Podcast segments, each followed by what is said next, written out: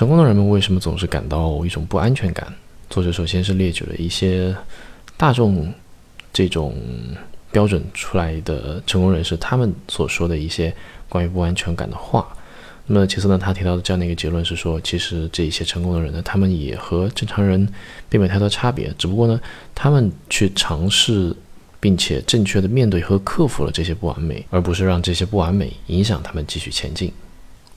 Cross-selected Why would a successful person feel insecure? From Mohieddine Shebaro. Bill Gates? I feel pretty stupid that I don't know any foreign languages. Kim Kardashian. If you Google 2008 and 2007, I had the craziest hairiest hairline. So I did laser it. Everyone would just Photoshop it every time I did a photo shoot. Anyway, I didn't really change the shape. I just got rid of all the baby hairs. Ryan Reynolds. I feel like an overweight, pimply faced kid a lot of the time. Katy Perry. I was insecure about my skin. Rihanna.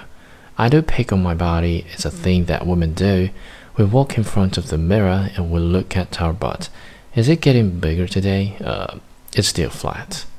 Justin Timberlake. I was very shy as a kid, but when I found out I could perform and have people's attention, everything changed for me.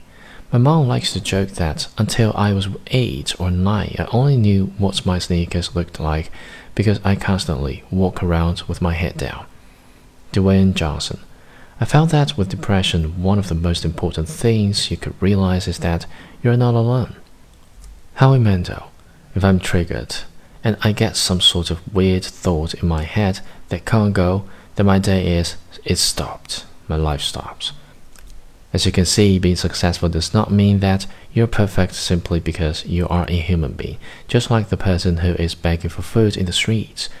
It just means that you have successfully conquered those imperfections by thriving, despite them holding you back.